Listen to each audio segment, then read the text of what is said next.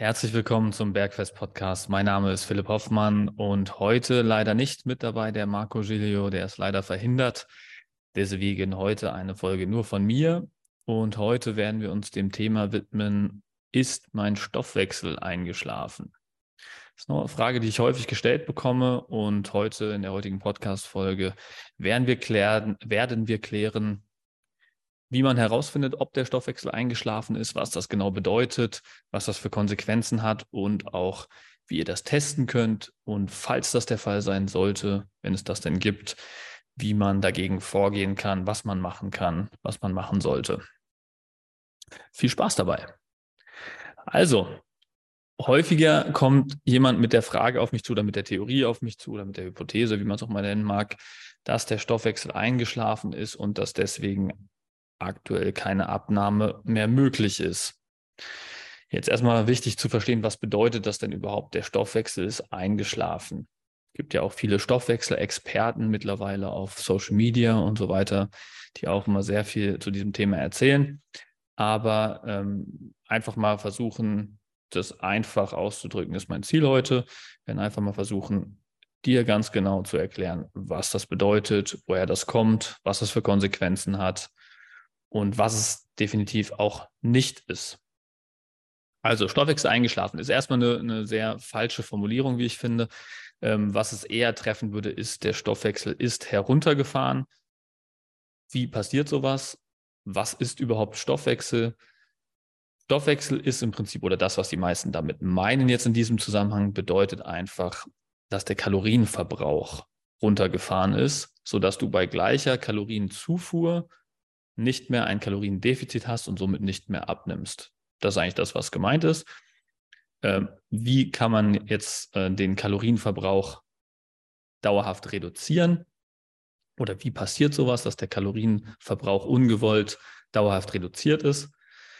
Das passiert entweder durch Nährstoffmängel, das heißt, der Körper hat nicht die richtigen Nährstoffe, sodass er nicht mehr richtig arbeitet, somit die Schilddrüse nicht richtig arbeiten kann und andere Hormone nicht mehr richtig arbeiten können. Und dadurch ist dann der Kalorienverbrauch eingeschränkt, sodass die Abnahme nicht wie gewöhnt vonstatten geht. Das ist der eine Punkt.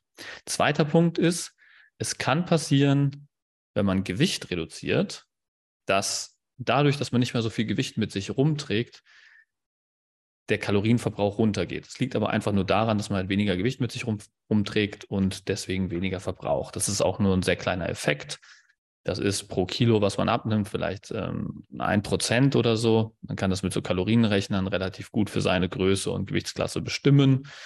Ähm, da sieht man, dass selbst wenn man 10 Kilo reduziert hat, trotzdem halt äh, vielleicht 50 bis 100 Kalorien äh, weniger verbrannt werden, sodass das auf jeden Fall nicht den Unterschied macht zwischen, du hast jetzt konstant über einen längeren Zeitraum ein halbes Kilo pro Woche abgenommen, regelmäßig, ähm, und jetzt nimmst du auf einmal gar nichts mehr ab. Also das kann dieses Phänomen zumindest nicht erklären.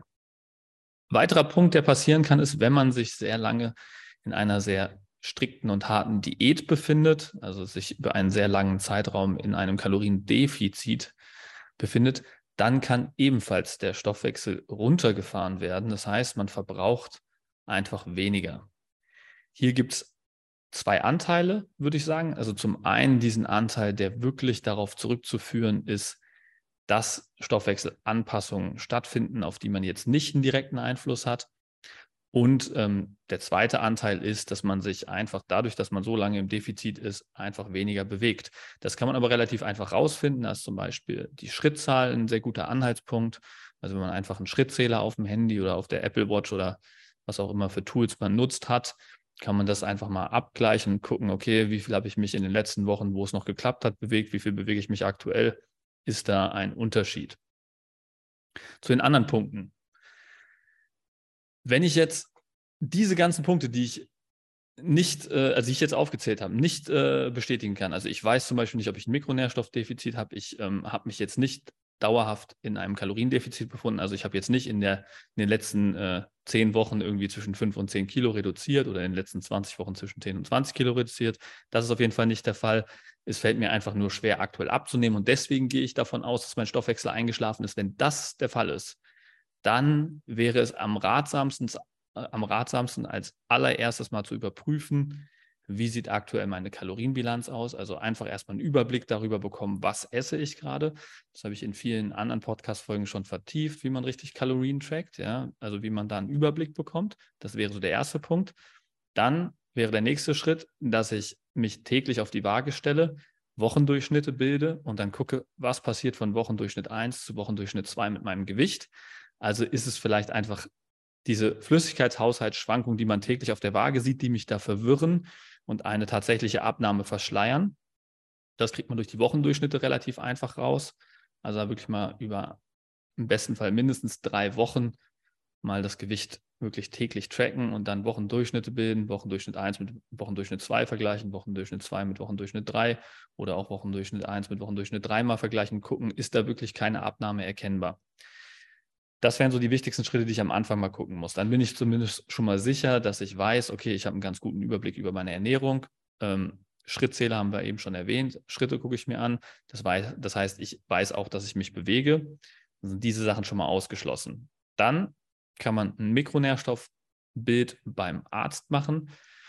Da gibt es ein paar Mikronährstoffe, die ich mir gezielt anschauen würde. Da ist Vitamin D als erstes zu nennen. Dann wäre ähm, relevant außerdem noch Selen, Zink, Jod, Eisen, Omega-3, vielleicht noch die B-Vitamine. Einfach da mal reinschauen, ähm, ist da ein Mangel erkennbar? Weil sowas kann man relativ einfach über Nahrungsergänzungsmittel oder die richtige Ernährung auffüllen. Und ähm, das wäre schade, wenn es nur daran liegt. Also das kann man auch sicherstellen. Dann kann man, wenn man jetzt eh seine Ernährung überwacht und ähm, guckt, wie viel Kalorien man zuführt, kann man gleichzeitig auch noch schauen, wie viel Proteine führe ich aktuell zu, wie viel, wie viel Fette führe ich zu. Dann kann man da nochmal schauen, komme ich auf meine 2 Gramm pro Kilogramm Körpergewicht an Eiweiß. Das sollte man am, im besten Fall am Idealgewicht aus, äh, ausrichten. Also wenn ich jetzt, keine Ahnung, aktuell 100 Kilo wiege, aber mein Idealgewicht nach BMI ungefähr 70 Kilo wäre, dann würde ich von diesem 70 Kilo Idealgewicht ausgehen, davon 2 Gramm pro Kilogramm Körpergewicht, also irgendwie 140 Gramm. Wenn ich da weit von entfernt bin, dass ich jeden Tag vielleicht nur irgendwie 50 bis 70 Gramm Proteine zuführe, dann würde ich da erstmal schauen, ausreichend Proteine zuzuführen, weil wenn ich über einen sehr langen Zeitraum, vielleicht die letzten 10, 20 Jahre, einen Proteinmangel angehäuft habe, dann kann es da durchaus sein, dass es zu einem Stoffwechsel äh, zu einer Stoffwechselanpassung kommt, also zu einer zu einem sehr niedrigen Kalorienverbrauch, einfach weil der Körper nicht gut versorgt ist. Genauso ist es mit guten Fettsäuren wie den Omega-3-Fettsäuren. Da sollte ich auch schauen, habe ich vielleicht in der letzten Zeit irgendwie, ähm, weil ich gedacht habe, es ist gut, äh, mich einfach komplett low-fat ernährt und äh, auch die ganzen guten Fettsäuren aus der Ernährung rausgestrichen. Sollte ich da gucken, dass ich auf dem grünen Zweig bin. So, da sollte man auch 0,6 bis 1 Gramm pro Kilogramm Körpergewicht also Idealkörpergewicht, also auch hier, wenn ich jetzt von den 70 Kilo eben nochmal ausgehe, ungefähr ja, 50 bis 70 Gramm ähm, Fette, gute Fette zuführen. Damit meine ich nicht Transfette aus der Fritteuse, sondern wirklich ähm, sowas wie Omega-3-Fettsäuren aus ähm, grasgefüttertem Rind oder aus ähm, Lachs, guten Fischen und so weiter. Ähm, wenn ich das alles überprüft habe, dann bin ich mir jetzt schon mal sicher, kann es überhaupt sein, dass mein Stoffwechsel eingeschlafen ist oder runtergefahren ist? Wenn ich das jetzt weiß, dass mein Stoffwechsel runtergefahren ist, weil ich entweder sehr lange Diät gemacht habe oder weil ich nicht die richtigen Nährstoffe zugeführt habe, dann würde ich jetzt mit den entsprechenden Nahrungsergänzungsmitteln sicherstellen, dass dieser Nährstoffmangel gedeckt wird.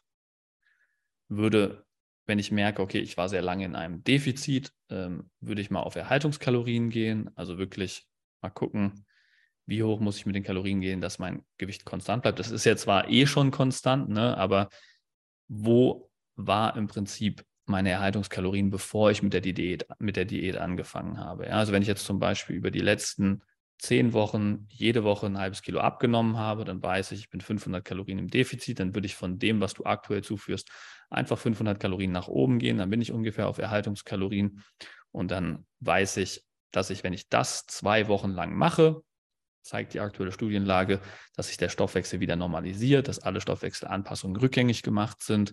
Das heißt, dann habe ich den, die Stoffwechselanpassung, die über das Kaloriendefizit entstanden ist, auf jeden Fall wieder gut gemacht. Wenn, wie gesagt, Nährstoffmangel das Thema ist, dann würde ich erstmal gucken, dass ich diese entsprechenden Nährstoffe in meine Ernährung einbaue und dann bin ich auch von der Seite sicher. Wenn diese ganzen Sachen sichergestellt sind, sichergestellt ihr sichergestellt habt, dass ihr überhaupt eine Ernährung habt, die zum Abnehmen führen kann, dann sollte auch Stoffwechsel kein Problem mehr sein und dann solltet ihr da auch wieder Fortschritte machen. Wenn ihr Fragen zu diesem Thema Stoffwechsel eingeschlafen, Stoffwechsel reduziert habt oder ihr habt das Gefühl, ihr könnt nicht mehr abnehmen, meldet euch gerne bei mir, schreibt mir eine Nachricht, entweder auf Instagram oder auf WhatsApp. Meine Nummer findet ihr auch über die Webseite. Oder tragt euch ein für ein kostenloses Erstgespräch. Da gehen wir solche Themen auch genau im Detail durch. Da kann ich euch auch nochmal genau erklären, woran ihr das merkt und was ihr dagegen tun könnt. Ansonsten, wenn ihr Fragen dazu habt, wie gesagt, gerne einfach feedbacken. Dann können wir dazu auch nochmal eine weitere Podcast-Folge machen und nochmal im QA-Modus, vielleicht mit Marco dann zusammen, nochmal dieses Thema ganz genau im Detail besprechen und eure spezifischen Fragen dazu nochmal beantworten. Ansonsten wünsche ich euch eine schöne Restwoche. Hoffe, dass ihr Samstag wieder am Start seid beim Kurzimpuls und bis dahin eine gute Zeit. Ciao, ciao.